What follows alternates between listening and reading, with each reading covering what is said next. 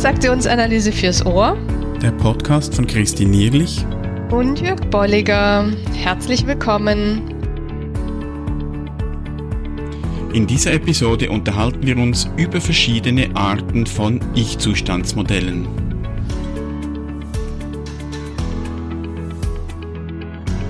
Ja, dann herzlich willkommen zu Episode 145.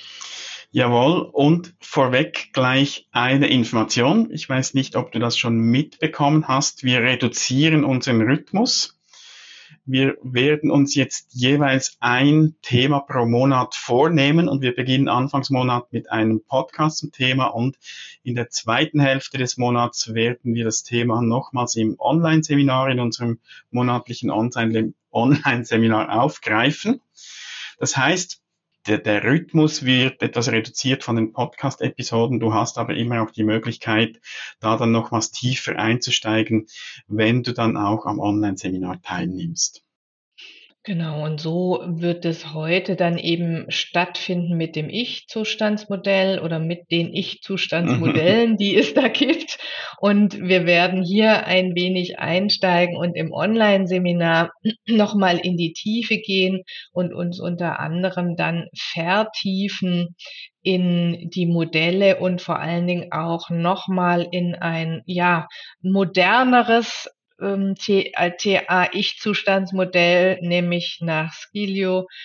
Und da seid äh, ja herzlich eingeladen und seid aber auch schon mal drauf äh, hingewiesen. Mhm. Und die Idee auch für diesen Podcast, die ist entstanden, weil wir immer wieder feststellen, es gibt ja ganz viele verschiedene Ich-Zustandsmodelle. Es gibt nicht das eine Modell, sondern da gibt es ja ganz viel Weiterentwicklung oder schon Byrne hat damit begonnen, die Ich-Zustandsmodelle unterschiedlich zu beschreiben, zu nutzen auch. Und da möchten wir heute nicht alle Varianten, die es gibt von Ich-Zustandsmodellen vorstellen, sondern mal so die wichtigsten, die wichtigste Aufteilung, nämlich mal Struktur-Funktionsmodell und dann auch noch schauen, was da dann zu den jeweiligen Modellen auch für weitere Themen noch dazugehören. Mhm. Vorweg vielleicht aber mal auch nochmal Definitionen von Byrne, was er eben sagt zu Ich-Zuständen. Und da haben wir zwei. Eine aus dem Buch Spiele der Erwachsenen. Da sagt er, fachgerecht kann man einen Ich-Zustand phänomenologisch als ein kohärentes Empfindungssystem, funktionsmäßig als eine kohärente Verhaltensstruktur bezeichnen. Effektiv bedeutet das, dass es sich hier um ein Empfindungssystem handelt, das mit einer beziehungsgerechten Verhaltensstruktur gekoppelt ist. Und da macht er schon diese Aufteilung letztlich von Strukturmodell, Funktionsmodell, bezeichnet es noch nicht so klar so, aber da, da merkt man schon, dass er verschiedene Aspekte im Blick hat. Mhm. Und ne, die, die Kurzversion oder diese Idee von an sich einem Ich-Zustand ist immer eher so diese, äh, wenn wir dran denken, ne, es ist ein kohärentes Gedanken- und Gefühlssystem mit einem entsprechenden Verhaltensmuster, was nach äh, zum Ausdruck gebracht wird. Mhm. Also das ist so der Klassiker aus, was sagen Sie, nachdem Sie guten Tag gesagt haben und macht nochmal deutlich, was wir inzwischen auch aus der Forschung wissen, ne, dass alles abgespeichert wird in dem Erleben in einer Situation und nicht nur die Wahrnehmung oder nur die Gedanken, sondern eben entsprechend dieses komplexe Erleben einer Situation eines Menschen in einer Situation. Mhm. mhm. Und, und wir stellen fest, dass, dass äh, gerade diese Aufteilung von Strukturmodell und Funktionsmodell, dass es immer wieder auch Fragen aufwirft, immer wieder auch zur Diskussion Anlass gibt, sei das schon im 1 und 1 Seminar oder auch später in, in der TA-Weiterbildung. Und wir haben im Into TA eine Beschreibung gefunden. Ich finde, die bringen das auch wieder mal gut auf den Punkt. Also übersetzt äh, würde das heißen zum Strukturmodell, die Strukturanalyse zeigt ein Bild von der Entwicklung der Persönlichkeitsstruktur einer Person, das Innere. Mhm. Also da geht es um diese innere Struktur und auch um die Frage, wie sich die entwickelt hat. Also nicht nur, wie ist sie jetzt, sondern wie ist sie entstanden. Da sind wir dann ganz nahe natürlich auch bei der Skriptthematik. Also da geht es um, um diese Entwicklung der Persönlichkeitsstruktur. Mhm. Also lebensgeschichtliches Modell oder herkunftsbezogene mhm. Auffassung. Und beim Funktionsmodell nochmal viel, viel stärker um das kommunikative Verhalten, also der Mensch in der Außenwelt und das näher zu untersuchen und zu verstehen. Also das mhm. ist sozusagen die Definition into TA für das Funktionsmodell spiegelt genau das wieder zu sagen. Das haben Gudrun Jecht und ähm, Pels auch als Verhaltensmodell bezeichnet oder Schlegel als verhaltensbezogene Auffassung, so dass da die Teile deutlich gemacht werden, die eben die Persönlichkeit nach außen hin zeigt. Mhm. Oder wo wir sagen Kommunikationsmodell. Ja. Und soweit ist oftmals das noch klar, dass wir sagen können, okay, Strukturmodell beschreibt so den Inhalt, das Was und Funktionsmodell den Prozess. Wie zeigt sich? Funktionsmodell ist von außen sichtbar. Strukturmodell sieht man in der Regel jemanden nicht an. Und da wird es jetzt komplex, wenn nämlich unterschiedliche Ich-Zustände in Struktur und Funktionsmodell aktiv sind. Mhm. Also Schlegel hat da schon darauf hingewiesen und vielleicht kennt ihr auch Beispiele aus eurer Erfahrung. Schlegel beschreibt da beispielsweise einen, einen Vater oder eine Mutter, die sich in kindlich spielerischer Laune irgendwie verhalten hat und jemand verhält sich dann später so. Mhm. Das würde dann heißen Funktionsmodell freies Kind, also spielerisch, locker.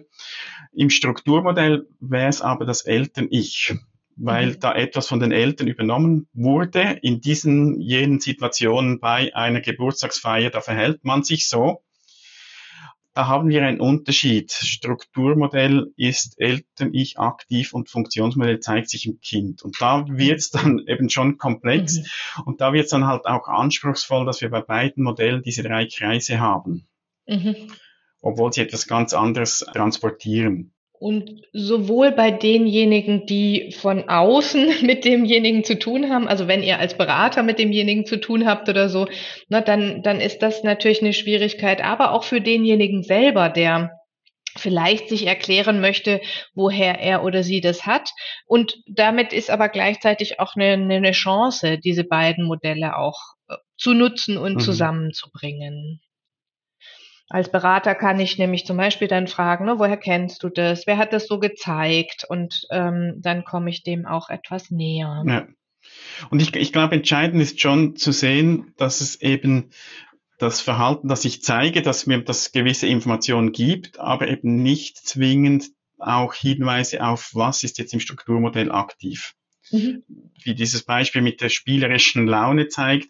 Oder ein weiteres Beispiel, das Schlegel auch beschreibt, ist, dass jemand auch in seiner Kindheit die Strategie entwickelt haben kann, äh, beziehungsweise auch von seinen Bezugspersonen übernommen, je nachdem, dass er sich in bestimmten Situationen ganz gelassen und sachlich verhalten soll. Mhm. Beispielsweise, wenn es zu Konflikten kommt.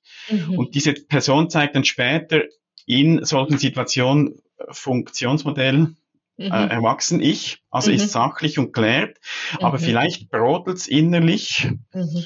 oder da sind eben Stimmen im Eltern-Ich auch aktiv, du, du darfst jetzt keine Gefühle zeigen, du musst jetzt sachlich bleiben. Mhm. Also auch hier kann es durchaus sein, dass jemand erwachsen ich zeigt, mhm. was ja in vielen Situationen tatsächlich hilfreich ist. Jedoch innerlich spielt sich noch etwas ganz anderes ab. Also mhm. ist er gar nicht aufs, aufs Hier und Jetzt bezogen, sondern ist mit mhm. seinen eigenen Geschichten und mit den inneren Stimmen noch zugange. Aber das sieht man in, im ersten Moment nicht von außen. Mhm. Ich glaube, das ist ein sehr gutes Beispiel dafür, ne, was man immer wieder in Teams erlebt, wenn jemand mhm. so auch als Teammitglied als sehr ruhig und beständig gesehen wird und dann, ähm, wenn man das anspricht, dann sagt derjenige häufig, mhm. ach, das ist ja interessant, dass das so nach außen wirkt oder ich weiß, dass das so nach außen wirkt, aber innerlich ist es ganz anders, genau. Ja. Was wir auch noch spannend finden, so als Bild oder als Symbol auch für diese Ich-Zustände oder die beiden Modelle, das kannst du dir mal vorstellen, ein äh, drei Regale mit Ordnern, ein oberstes Regal für das Eltern-Ich, dann Erwachsen-Ich und Kind-Ich, das unterste Regal.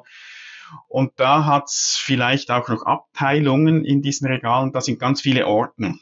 Mhm. Und das ist eigentlich das Strukturmodell und da können wir sogar noch ins Strukturmodell zweiter Ordnung gehen. Mhm. Also es wird noch etwas verfeinert, also da kennt ihr das vielleicht, diese ich-Zustände im Kind-Ich schon. oder auch im Erwachs äh, im Eltern-Ich wird noch unterteilt, von welchen Bezugspersonen habe ich was bekommen. Und das könnte man sich jetzt vorstellen, dass ich da das in Ordnern abgelegt habe. Und die sind einfach mal da und haben mhm. noch letztlich noch keine Bedeutung, sondern erst, wenn ich in einer bestimmten Situation so einen Ordner ziehe und dann quasi darin blättere, das würde dann heißen, ich verhalte denke, fühle mich entsprechend, dann wird das relevant und dann wird es auch Auswirkungen haben auf das, was ich gegen außen zeige. Mhm. Also könnte man dann wieder Schlüsse ziehen, was da in meinen Ordnern steht oder was ich eben in meinen Ich-Zuständen gespeichert habe. Und hier wird auch wieder an dem Bild nochmal sehr schön klar, wie komplex das Ganze ist. Ne? Denn mhm. in einem Ordner ist dann nicht nur ein Blatt, sondern sind da diverse, eben zum Beispiel ja, Strukturmodell zweiter Ordnung, wenn ich da EL3, ER3 und ER, äh, K3 habe. Das heißt, da ist ein interessantes eine interessante Varianz drinnen und es ist spannend, also sowohl für denjenigen selbst, was passiert hier gerade eigentlich, ne, auf was greife ich hier zurück? Ich habe mhm. mal nach irgendeinem Ordner gegriffen und was es schließlich ist, ja, ist mir vielleicht gar nicht selber so klar. Mhm, mhm. Oder und wie ich jetzt damit umgehe. Und wir haben gesagt, wir möchten euch auch so einen Überblick geben über verschiedene Ich-Zustandsmodelle oder wie die genutzt werden. Und da haben wir jetzt schon auf der Seite vom Strukturmodell gesagt, da gibt es die Struktur erster Ordnung. Das ist das, was wir üblicherweise mit den drei Kreisen darstellen. Da wird jetzt noch nicht unterschieden, wann und welche Botschaften haben da noch Einfluss gehabt, sondern einfach mal Eltern-Ich, Erwachsen-Ich, Kind-Ich. Plus dann eben mit der Verfeinerung Strukturmodell zweiter Ordnung, wo dann auch diese, äh, die, diese Ich-Zustände im Kind-Ich beziehungsweise im Eltern-Ich noch dargestellt werden. Und Vanita English hat da eine spannende Alternative noch zum Kind-Ich. Die zeichnet das mit so Jahrringen wie bei einem Baum also nicht übereinander, sondern innerhalb vom Kind-Ich beginnt mit einem kleinen Kreis. Das ist so wahrscheinlich, was wir bei der Geburt mitgebracht haben. Und da kommt immer mehr dazu an Themen, an Ressourcen, die wir mit oder die wir entwickelt haben, an einschränkenden Themen, bis wir dann ebenso den Inhalt des, des Kind-Ichs auch zusammen haben. Mhm. Und weiter geht's dann ähm, mit der strukturellen Pathologie, die davon abgeleitet wird im Grunde genommen, ne, mit Trübungen, Ausschluss oder den konstanten Ich-Zuständen. Und hier können wir schon eine Verlinkung machen zu Episode 59. Da mhm. haben wir mhm. das Thema der Trübungen aufgegriffen. Und weiter geht's dann auch nochmal mit, was ist auch noch im Strukturmodell diskutiert, integriertes Erwachsenen-Ich von Burn, das ist Episode 97 und Integrieren des Erwachsenen-Ich mhm. von Tudor, das ist 98. Und da ist spannend auch, also gerade dieses Integrierte und das integrierende Erwachsen-Ich, dass Byrne eine gewisse Ambivalenz an den Tag gelegt mhm. hat in der Beschreibung oder Auslegung oder Nutzung. Teilweise betont er, dass jeder der drei Ich-Zustände auch konstruktive Anteile enthält und dass es gut ist, diese auch aktivieren zu können. Und da sind wir jetzt immer noch im, im Strukturmodell. Mhm. Und teilweise ist aber auch so, äh, äh, beschreibt es auch so, dass eigentlich nur das Erwachsen-Ich zu stärken ist, weil nur das Erwachsen-Ich sich aufs Hier und Jetzt bezieht und Eltern-Ich sind nur Introjekte und Kind-Ich sind nur Fixierungen, die letztlich einschränkend sind. Also er hat da auch schon Unterschiede gemacht und als Folge davon eben das integrierte Erwachsen-Ich beschrieben und, und Tudor das Integrierende, das uns auch sehr gut gefällt. Und wie mhm. gesagt, das haben wir ja ausführlich in Episode 98 auch schon mal beschrieben. Mhm. Also das finden wir immer wieder spannend zu, sowohl von der Historie zu beobachten als auch zu bedenken. Ein Hinweis auch noch zu etwas, was, was ich auch irgendwie spannend finde, dass ich das nicht durchgesetzt habe. Byrne hat die Kreise nicht nur übereinander gezeichnet, sondern er hat auch mal die so aneinander, also zwei oben und eine unten, die mhm. berühren mhm. sich alle. Mhm. Und das fände ich eigentlich eine passendere Darstellung, mhm. weil da auch so die Wechsel klarer sind, also dass man von einem zum anderen wechseln kann und er das auch dann teilweise nutzt, um die, die Energie Kursverschiebung darzustellen. Mhm. Ja, einfach noch dieser Hinweis, dass das auch noch gibt, nicht nur die drei Kreise übereinander. Genau. Und wenn wir jetzt zu den Funktionsmodellen nochmal gucken, da ist die Entwicklung eigentlich die, dass es einerseits eben diese Unterteilung gibt und davon ist Ducé mit dem Egogramm im Grunde genommen weitergegangen und hat gesagt, äh, man kann das im, im Egogramm darstellen.